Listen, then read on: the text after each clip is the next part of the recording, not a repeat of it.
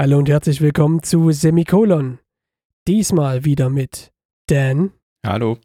Und lange nicht dabei gewesen. Endlich wieder dabei. Diesmal heute hier, Basti. Hi. Du warst das letzte Mal dabei eher bei ähm, Linux-Thema. Genau, bei KDE. Ah, also bei dir heute können wir erwarten Linux-Only-Games. Ja, nicht ganz. Das Spiel, was ich heute mitgebracht habe, wurde eigentlich ursprünglich für Windows entwickelt. Aber dank Proton, der, dem Weinfork von Valve über Steam, ist das Spiel eben auch unter Linux spielbar. Cool. Das ist, ich finde es generell eine schöne Entwicklung. Also es gibt ja Kritiker, die sagen, ja, durch Proton werden jetzt weniger Linux-Only-Spiele entwickelt, aber meine Auffassung ist auch eher, je mehr Leute spielen können, desto besser, oder? Auf jeden Fall. Für die Entwickler auf jeden Fall ein größerer Markt. Ich weiß nicht, wie viele Linux-Spieler es insgesamt gibt. Ich glaube, es hält sich äh, unter, die, unter der 1%-Marke. Aber ist auf jeden Fall schön, wenn es das Angebot gibt. Vielleicht wird es jetzt mehr mit Valves tragbarer Steam-Konsole. Vielleicht.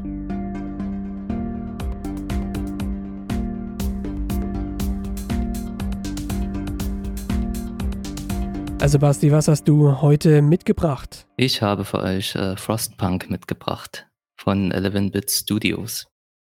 Äh, das ist ein, ähm, sie nennt es hier Society Survival Spiel, also ein Strategiespiel, Aufbauspiel äh, mit ja, moralischen Entscheidungen, die man da treffen muss. Das Spiel kom, kam im April 2018 raus. Ist wie gesagt von 11-Bit Studios, einem polnischen Entwicklerstudio, die auch schon für ähm, This War of Mine oder Moon, Moonlights, heißt es glaube ich, gerade stehen und die auch sehr klassisch, also sehr erfolgreiche Spiele da mit rausgebracht haben. Genau, also bei Frostpunk, was macht man da so? Ähm, was ist die Story? Also die Story, die geht darum, dass im Jahr 1886 es zu gewaltigen Schneestürmen kam, es äh, sehr frostig wurde. Äh, Im Spiel erlebt man es, dass es da ab minus 20 Grad beginnt. Es kann auch bis minus 80, minus 90 Grad kalt werden. Ähm, entsprechend sind eben auch die ganzen Ernte, äh, die ganze Ernte ausgefallen. Millionen von Menschen am Hunger gestorben. Und jetzt ist man sozusagen der letzte Überlebende mit seiner kleinen Kolonie und versucht da im Ödland des Eises irgendwie zu überleben. Ja, man beginnt da äh, mit einem sogenannten Dampfzentrum. Das ist so die Ausgangsbasis, ein riesengroßes Kohlekraftwerk, könnte man sagen, was äh, die letzte Hitzereserve noch verströmt. Und nun ist man eben als Bürgermeister in der Verantwortung, seine Bürger irgendwie noch äh, ja, den, erstmal zu überleben und natürlich auch irgendwie wieder einen Sinn zu geben, die Moral und die Unzufriedenheit äh, niedrig zu halten, beziehungsweise Moral hochzuhalten. Ja, und versucht sich da durchzuschlagen. Also eher so ein, ein klassisches äh, Strategieaufbauspiel mit ähm, mehr oder weniger vorgegebenen Zielen. Das richtet sich dann nach den äh, individuell einstellbaren Kampagnen. Es gibt quasi auch eine Storyline, ähm, aber eben auch verschiedene ja, Missionen, wo man dann zum Beispiel auch ähm, Samen und, und ähm, Saatgut quasi retten muss vor der Kälte. Hm, klingt auf jeden Fall auch komplex. Genau, es ist auch vom, von der Spielmechanik her sehr komplex. Wie gesagt, man muss erstmal dafür sorgen, dass die eigenen Bewohner erstmal auch ein Haus, äh, ein Dach über dem Kopf haben, eben Häuser bauen, dass sie es alles schön warm und kuschelig haben. Da ist also der Ressourcenabbau ganz wichtig. Man muss Kohle abbauen. Es gibt dann noch Holz, was man eben auch für Forschungen und zum Aufbau benötigt. Dann gibt es noch ähm, Stahl und das Wichtigste eben auch die Rohnahrung, aus der man dann Speisen ähm, ja, kochen lassen muss, damit die Leute auch nicht wieder verhungern. Eine Mechanik ist die der Gesetzgebung. Man kann dann ähm, verschiedene Wege bestreiten. Das eine wäre zum Beispiel, ob man jetzt beim Thema Essen zubereiten äh, lieber ein bisschen mehr Wasser hinzugibt, dass einfach für viele mehr da ist, dadurch es aber auch nicht so reichhaltig wird. Ähm, oder ob man dann vielleicht sogar Sägespäne mit einfach untermischt, um einfach noch mehr Nahrung irgendwie äh, anbieten zu können. Das steigt natürlich, da steigt natürlich die Unzufriedenheit der Bewohner. Es gibt auch noch andere Gesetze. Zum Beispiel kann man Kinderarbeit erlassen, sodass dann Kinder eben auch mit ähm, arbeiten müssen, um dann ja, einfach mehr Ressourcen abzubauen und, äh, wieder voranzukommen.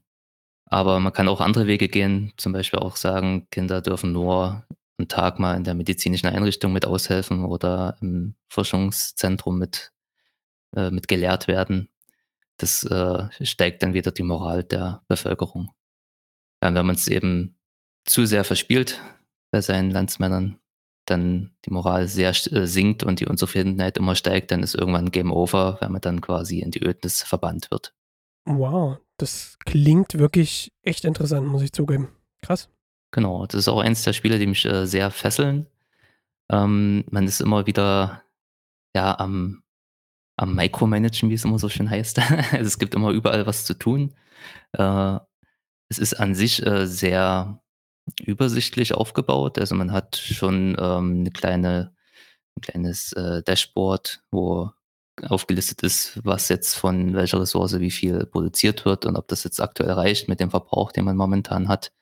Man hat auch, so 'ne Art Wärmeansicht, kann man sich vorstellen wie bei 'ner Wärmebildkamera, wo man dann sieht, bei welchen Arbeitsstätten und bei welchen Häusern es jetzt besonders warm ist oder auch, ähm, richtig kalt ist, wo dann auch die Einwohner anfangen, ähm, krank zu werden, wo dann auch Amputationen drohen, weil, äh, das Bein zum Beispiel abgefroren ist. Also, obwohl es trotzdem sehr überschaubar ist, ist es doch in seiner Spielmechanik sehr komplex es gibt überall was zu tun. Es gibt quasi auch 'n Tages und Nachtrhythmus mit den entsprechenden Arbeitszeiten. Genau, und da schleppt man sich sozusagen von Tag zu Tag und versucht, das Überleben aller zu sichern mit den Ereignissen, die dann auch noch zwischendurch mit einschlagen. Genau, solche Ereignisse, das können zum Beispiel, äh, wie im Story-Modus zum Beispiel, äh, so 'n Eissturm sein. Also, man hat dann nur wenige Tage Zeit, um sich auf den Eissturm vorzubereiten. Äh, man kann sich vorstellen, es gibt, ähm, für die Nahrungsbeschaff Beschaffung sogenannte Jägerhütten. Die ziehen dann aus, die Einwohner, um, äh, noch das letzte Wildtier, was irgendwo noch, äh, Unterschlupf gefunden hat, zu jagen. Und es gibt auch sogenannte Späher, die man auch in die Ödnis schicken kann, um andere verlassene Städte zu finden, um da auch noch Ressourcen und Nahrung zu finden. Und wenn dann eben der Eissturm kommt, dann ist das alles nicht mehr möglich. Das heißt, man muss also im Vorfeld, also mehrere Tage vorher versuchen, alles so möglich zu beschaffen, was man braucht, um da einfach durchzukommen. Klingt auch wirklich sehr taktisch. Genau, man muss da sehr, äh, taktisch vorgehen auf jeden Fall. Hm, muss sich überlegen, was hat jetzt Priorität und wie lange darf das wirklich Prio 1 sein? Ich kann jetzt nicht anfangen und nur Kohle beschaffen und dann eben das Holz, äh, zum Beispiel liegen lassen. Ähm, weil ja die Forschung, was eben auch ein zentrales Thema ist, dann zurückbleibt und ich die Kosten dann nicht mehr für bereitstellen kann, wenn's dann zum Beispiel darum geht, ähm, Gebäude besser zu isolieren oder auch für die Sanitätshäuser, wie schon erwähnt, äh, Anwohner werden krank, die müssen dann auch verpflegt und behandelt werden. Dafür Medizin zu entwickeln, genau, darauf muss man eben auch achten. Wow, cool, danke. Ich hätte es also, ich habe mich noch nie viel mit diesem Spiel beschäftigt, sondern eher immer das so peripher wahrgenommen, aber es klingt schon irgendwie interessant. Dan, du hast doch auch so 'n so 'n Hang zu zu Aufbau ta taktischeren Spielen? Ja.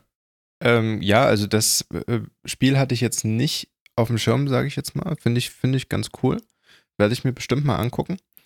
Ähm, du hattest vorhin, äh, This War of Mine erwähnt. Das ist 'n Spiel, das ich tatsächlich auch, äh, aufm Schirm habe und tatsächlich auch mal spielen will. Und das scheint ja auch irgendwie so in dieselbe Richtung zu gehen, ne? Genau, ja. Ja. Also, es geht wieder um moralische Fragen, wie immer. Wen kann ich fallen lassen zum Wohle der Vielen zum Beispiel? Oder ja, was ist jetzt wichtig für die Gesamtbevölkerung? Ist es jetzt Mhm. wichtig, dass ich da jetzt irgendwo noch 'n Dampfkern herbekomme, dafür aber jetzt erst mal 'n paar Leute hungern lasse? Oder gehe ich halt mehr auf Stabilität und versuche da irgendwie jeden zumindest das das Mindeste an Überleben zu sichern? Ja, es, ähm ich habe es 2018 damals auch gekauft, als es frisch rauskam. Ähm, wie gesagt, bei Steam. Funktionierte auch auf Anhieb super unter Linux. Und es sieht, ähm, grafisch auch sehr ansprechend aus. Ist eben, typisch 3D. Man kann sich da auch um um alles äh, im Detail anschauen. Es gibt auch wie bei Anno so einen so Fotomodus, wo man auch mal einen schönen netten Screenshot machen kann von dieser ja, postapokalyptischen Welt. Eben alles sehr verschneit, aber auch die Schneestürme und auch das, ähm, das hat, das ist dann auch entsprechend eingefroren. Also es wirkt auf jeden Fall sehr atmosphärisch. Man kann sich da wirklich hineinversetzen. Es zieht einen so richtig in den Bann. Und deswegen habe ich das auch wirklich alle drei, vier Monate mal wieder rausgekramt und mal wieder gespielt. Eben weil auch die ähm, Kampagnen und Missionen sich jetzt auch, nicht ewig hinziehen. Also es ist kein Endlosspiel. Irgendwann kommt man mal zu einem, zu einem Ende, je nachdem, wie geschickt oder wie doof man sich anstellt. Es gibt auch einen Endlos-Modus, den habe ich aber noch nicht gespielt, weil ich jetzt auch nicht der Endlos-Gamer bin. aber es gibt wohl ähm, sehr, sehr große Städte von Bürgermeistern, sage ich mal, die da äh, sehr viel Zeit und sehr viel Schweiß und Blut wahrscheinlich investiert haben, um das einfach zu dieser Größe zu bringen, weil es halt doch schon äh, sehr, auch ein sehr schwieriges Spiel sein kann. Also man kann verschiedene Schwierigkeitsgrade einstellen, zum Beispiel auch, wie stark äh, negative Ereignisse auf die Bevölkerung sich niederschlagen. Sind sie dann eben sehr schnell aufmüpfig oder lassen sie sich das mehr oder weniger über sich ergehen? Ja, wie sind die Startressourcen verteilt am Anfang, sowas alles. Also man kann sich da auch richtig knackig schwer machen.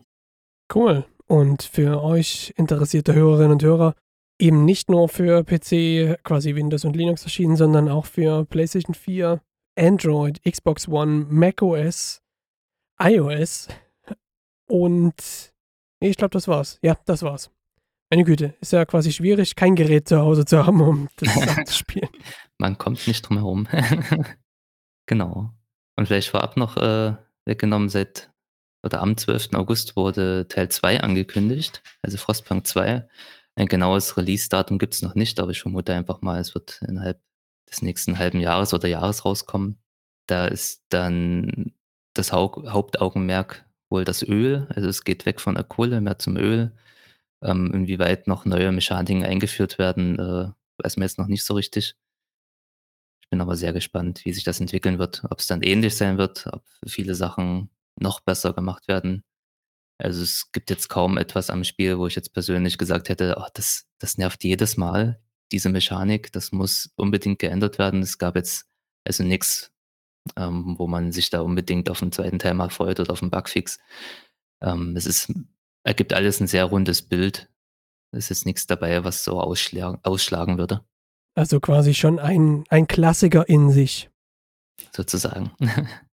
Dan, was hast du diese Woche, welche Diskette hast du in deinen Rechner geschoben? Ja, schön, dass du Disketten ansprichst. Denn äh, ich habe tatsächlich ein relativ altes Spiel herausgesucht. Ja, wir hatten vorhin schon mal drüber gesprochen. Es ist äh, quasi ein Work in Progress für mich. Ähm, da ich jetzt noch nicht allzu viel Zeit hatte, da mal mit reinzugucken. Es ist schon ewig lange draußen. Wie gesagt, die Diskette wurde angesprochen, 1993 erschienen in seiner Ursprungsform. Äh, und zwar habe ich Mist gespielt. Das soll jetzt äh, ein kleines Wortspiel sein, ist vielleicht nicht unbedingt gelungen, aber vielleicht äh, passiert es später nochmal, wenn ich dann sage, ich habe einfach nur Mist gespielt. Ähm, genau, also es ist äh, ein Adventure-Spiel, wie gesagt, Anfang der 90er erschienen, ein relativ bekannt, relativ großer Name auch. Mir persönlich ist er nie tatsächlich äh, so wirklich unter die Finger gekommen. Wahrscheinlich auch einfach, weil ich zu dem Zeitpunkt, als es erschien, drei oder vier Jahre alt war und dementsprechend auch nicht so wirklich viel davon mitbekommen habe. Ähm, da habe ich noch andere Sachen gespielt. Und ähm, genau, das äh, habe ich jetzt auf dem Game Pass entdeckt und habe mir gedacht, naja, kannst du doch mal ausprobieren. Ist ein großer Name, ist relativ relativ großer Klassiker, gerade weil du, Toni, ja äh, letzte Woche auch äh, Quake empfohlen hast, was ja auch ein richtig großer Klassiker ist. Äh, habe ich mir gedacht, dann bringe ich dieses Mal den Klassiker rein, aber das hat nicht so funktioniert, weil ich eben, wie gesagt, kaum Zeit hatte, dieses Mal, ähm, ja, oder diese Woche eben über zu, zu zocken. Und deshalb Work in Progress, aber äh, der erste Eindruck war schon mal auf jeden Fall ein ganz guter äh, ist natürlich wieder, man kennt es ja von mir, relativ storylastig, sage ich jetzt. Und ähm, was ich bisher weiß, ist, dass man wohl auf einer, äh, auf einer Insel gelandet ist und äh, es gibt wohl Verbindungsbücher, das heißt, äh, über dieses Buch gelangt man irgendwie an andere Orte, andere Dimensionen, will ich es jetzt vielleicht auch mal nennen. Und du gehst in so eine Bibliothek rein und dort findest du ein rotes und ein blaues Buch und da ist jeweils eine Person drin gefangen und die kommen dort aus diesen Büchern auch nicht mehr raus, bevor du äh, die Seiten dort quasi wieder hinzugefügt hast. Und dann musst du dich halt entscheiden, welchen der beiden Personen du den Glauben schenkst und halt eben versuchen, diese Person zu befreien. Genau, also es ist ein relativ, relativ klassisches äh, Adventure-Spiel. Ähm, eines, wie gesagt, der ersten großen Namen, die da in diesem Genre dann tatsächlich auch in der 3D-Branche, äh, in der, in den 3D-Spielen ähm, entwickelt wurde. Und ähm, ja, von der Spielmechanik her, ja, man kann eben, man hat keinen Hauptcharakter vor sich, sondern ähm, ja, es ist einfach so die Ego-Perspektive. Man läuft rum, man kann Dinge anklicken, man muss Rätsel lösen. Ähm, das mit dem Anklicken ähm, war mir persönlich tatsächlich auf der, auf der Xbox jetzt ein bisschen noch zu kompliziert manchmal, weil du musst wirklich genau den Punkt treffen, den du anklicken willst. Das ist manchmal mit dem Controller ein bisschen schwierig und äh, dauert entsprechend, kostet auch ein bisschen Nerven manchmal, wenn du dann den, den Cursor ein bisschen zu stark nach unten drückst und dann bist du wieder am Punkt vorbei, an dem du drücken könntest. Aber genau, also das ist der einzige Mangel, den ich bisher gefunden habe. Storytechnisch klingt es erstmal interessant und äh, ich werde auf jeden Fall die nächsten Wochen noch mit diesem Spiel äh, zubringen und schauen, was dann noch so alles passiert. Wow, große Namen, große Namen, unglaublich. Vielleicht könntest du auch mal versuchen, eine Kabelmaus an die Xbox anzuschließen. Theoretisch wird das unterstützt, ist aber vom Spielentwickler abhängig, ob sie das tatsächlich einbauen. Mhm. Nehme ich mal mit. Vielleicht funktioniert's. Jo. Dann bleibt noch ich übrig und ich habe diese Woche gespielt My Big Sister. Ein Spiel von den Entwicklern, ich kannte sie vorher nicht, also nicht direkt. Stranger Games die haben auch entwickelt, das steht witzigerweise auch fast alles auf meiner To-Do-Liste oder auf meinem Pile of Shame, nachdem, wie man möchte. Redbow, Just Ignore Them und irgendein anderes noch. Kann ich mich jetzt gerade noch nicht erinnern. My Big Sister 2018 erschienen und ist ein, sagen wir, 8 bis 16 Bit anmutendes Top-Down-Spiel, also alles aus der eher so leicht angeschrägten Vogelperspektive. Sehr, sehr pixelig. Wunderschön gemacht. Also wie gesagt, wir bewegen uns irgendwo zwischen 8 und 16 Bit. Und das Ganze ist ein Puzzle-Game, würde ich es nennen. Ein Adventure-Puzzle-Game, ja. Leicht, leichter Horror-Einschlag, aber bis, also moderat. Das ist jetzt nicht zu schlimm, aber es ist schon an manchen Stellen creepy.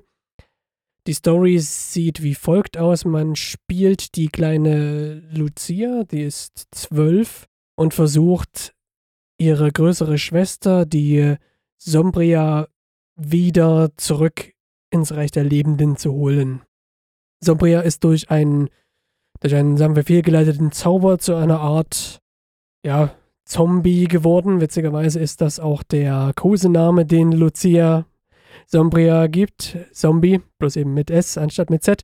Und das ganze Spiel ist in, in kleinere Episoden unterteilt und in den Episoden spielt man eben Lucia und versucht Environmental Puzzles zu lösen. Also da gilt es, Gegenstände zu finden, die richtig zu kombinieren und an der richtigen Stelle zu verwenden.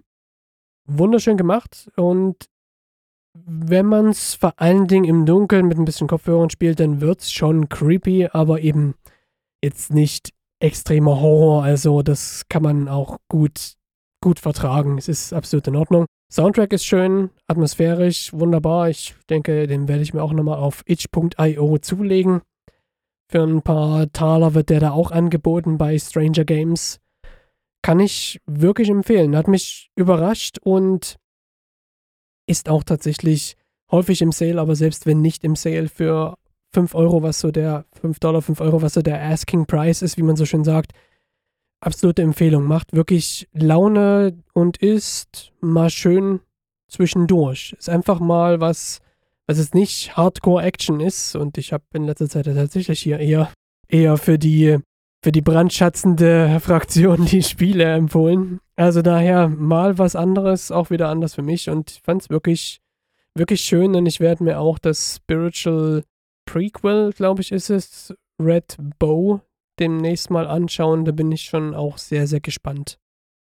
Cool. Ja, sieht auch sehr spannend aus. Ich finde auch immer diese pixelartigen Games, die haben auch immer sehr viel Liebe zum Detail. Eben weil es vielleicht auch diese Beschränkung gibt von der grafischen Seite, dass man da eben auch sehr viel äh, Details hineinpacken kann, auf die es eben wirklich ankommt und dadurch das Spiel auch sehr atmosphärisch dann wirken lässt. Ich denke auch, ja. Immer wenn man jetzt als Indie-Entwickler in die 3D-Schiene geht und man nimmt halt Unity oder wegen mir Unreal, selbst wenn du es nicht möchtest, im Grunde misst du dich ja trotzdem immer gedanklich mit den, mit den AAA-Games. Und wenn du halt gleich den reduzierten Weg gehst, ich glaube, man kann sich da noch viel, viel schöner ausleben. Ja. Ja, vielen Dank. Da haben wir auf jeden Fall wieder gut was zu zocken. Und ich hoffe, ihr habt auch was Gutes zum Zocken gefunden. Sei es nun sehr, sehr taktisch, aber dafür sehr, sehr rewarding im Spiel. Extremer Klassiker oder so ein kleines bisschen Creep Factor. Viel Spaß beim Zocken. Macht's gut.